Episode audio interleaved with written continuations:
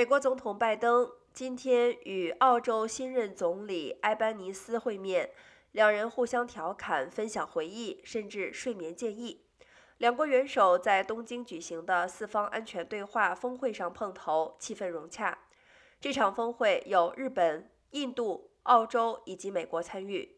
拜登致力深化美国与澳洲的关系，借此制衡中国。他称。美澳联盟是亚太地区稳定与繁荣的支柱。根据白宫公布的内容，闭门会谈涵盖了澳洲、英国和美国之间的安全协议，以及惩罚俄罗斯入侵乌克兰等。他对埃班尼斯决定在赢得大选后立刻动身飞到东京参加峰会表示钦佩，认为这显示了澳洲对这项关系的全心投入。